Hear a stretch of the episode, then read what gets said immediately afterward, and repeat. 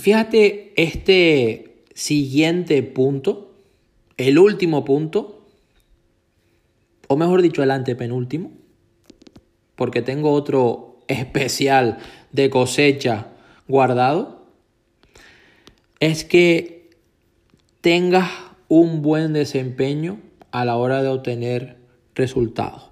¿Esto qué quiere decir? Que tu capacidad para obtener lo que tú quieres o lo que se espera o lo que esperan de ti es el factor crítico que determina, y es muy parecido a uno de los primeros puntos si no lo has escuchado, cuán exitoso eres, cuán exitoso serás.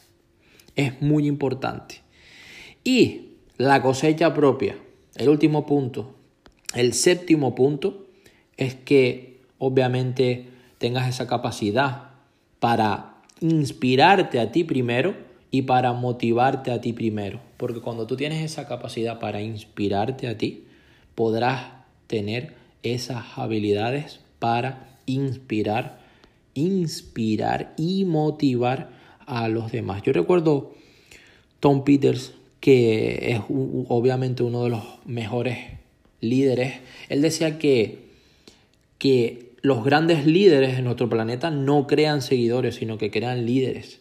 Fíjate la diferencia a la hora de enseñar.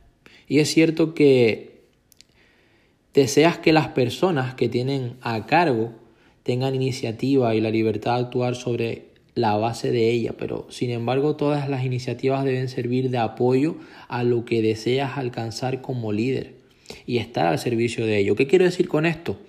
Que si las personas, como ellos dicen, no es que no te sigan, porque entonces no serías un líder, sino que tienen que ser personas verdaderamente grandes.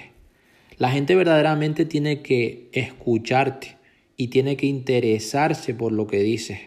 No se trata solamente de éxito, sino se trata de lo que tú verdaderamente estás aportando, del valor que tú estás dando.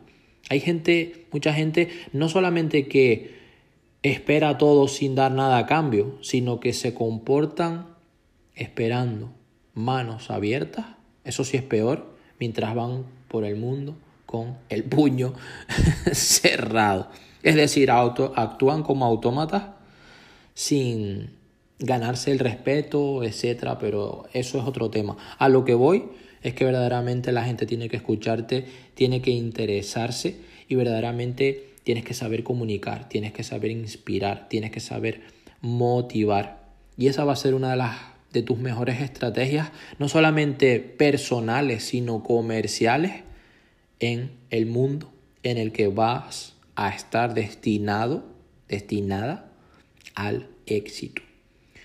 Verdaderamente y para finalizar, es que debes motivar a otros, obviamente, para que sigan tu visión, para que la apoyen, para que alcancen las metas, los objetivos. No hablamos a nivel de tu empresa, de tu negocio, de tu emprendimiento. Y también que compartan obviamente tu misión y la misión, tu porqué y la misión de la organización, tal como tú la concibes. Ahora, por ejemplo, en la actualidad, lograr que otros con este tema de las redes sociales te sigan no requiere únicamente mando, por así decirlo, y control. Pero la verdad es que es necesario ganarse la confianza y el respeto de los demás. Yo creo personalmente que esta es una de las claves que te regalo para cosechar, lograr tu éxito y sobre todo lograr un éxito sostenible como líder.